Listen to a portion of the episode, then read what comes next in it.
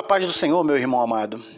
Hoje eu quero trazer uma mensagem, mais uma mensagem, e essa mensagem ela está escrita no livro de Romanos, capítulo 8, versículo 18, que diz assim: Porque para mim tenho por certo que as aflições deste tempo presente não são para comparar com a glória que em nós há de ser revelada.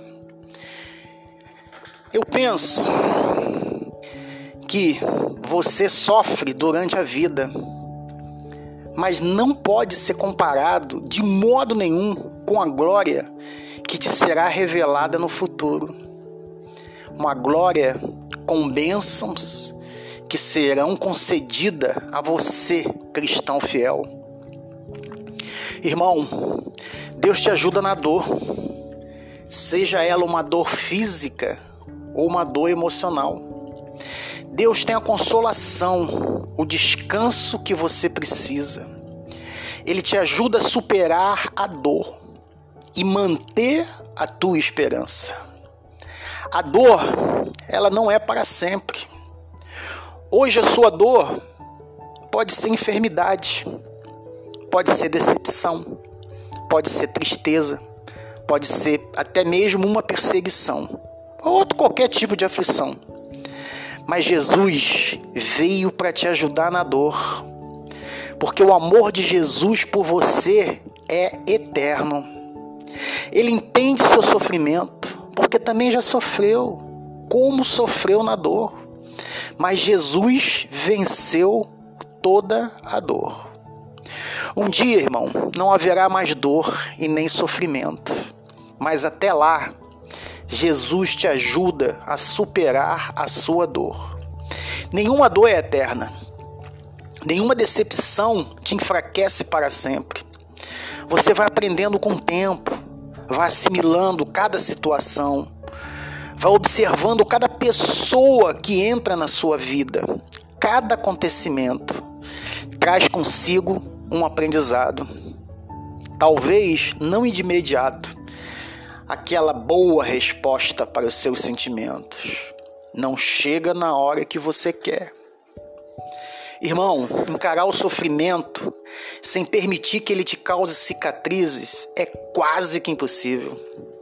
Porém, esses acontecimentos te fortalecem quando você se coloca totalmente, quando você coloca totalmente esse sofrimento aos cuidados de Deus.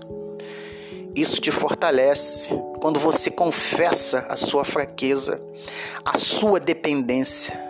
Permite que Ele te cure, permita que Ele te reconstrua, permita que Ele te ensine a lidar com seus pensamentos, com os teus sentimentos. Ó oh, irmão, o dia da colheita chega para todos.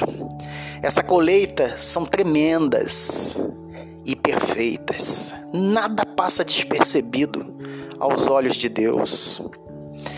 Não, ele não tem só o poder de mudar o curso da sua história, mas ele tem o poder de te curar em nome de Jesus. Eu quero orar por você, amigo e irmão. Jesus, meu amado, Filho do nosso Todo-Poderoso, peço-lhe para sarar as dores emocionais e físicas desse meu irmão e as minhas, porque eu também sou totalmente dependente de ti.